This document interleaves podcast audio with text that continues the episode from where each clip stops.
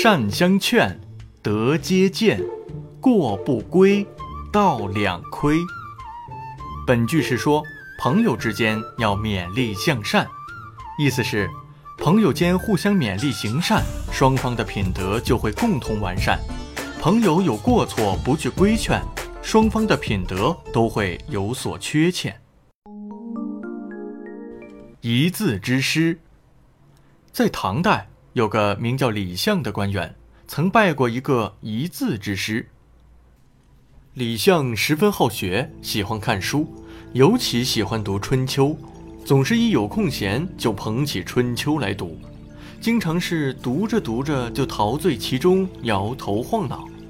但他经常犯同一个错误，那就是在读的时候把叔孙绰的“绰”字误读为“吹”字音，而且一直以为自己读的是对的。这下子可苦了他身边的一个侍从。这个侍从长期在他身边，每次李相读书的时候，也总是陪在身边，端茶送水。结果老是听他把这个字读错，心里便很不满意，但对自己的主人又不好明说，只好憋在心里，很是痛苦。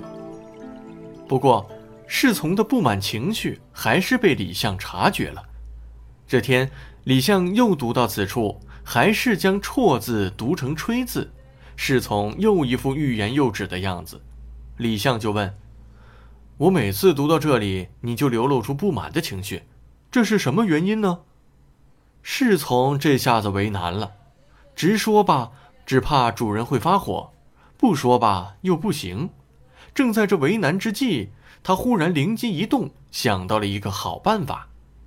只听侍从婉转地答道：“过去我的老师教我读《春秋》时。”他把“绰”字读成“绰”字音，现在听您读“绰”字为“吹”字音，方才醒悟到自己以前读的不对，所以对自己不满意。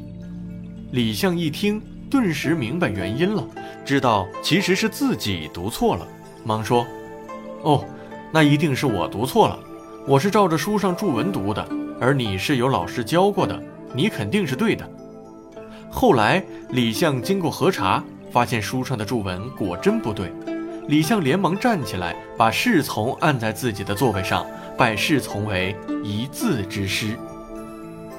侍从用委婉的方法指出了李相的错误，李相也虚心接受，双方的道德都得到了完善，这才是真正的友谊。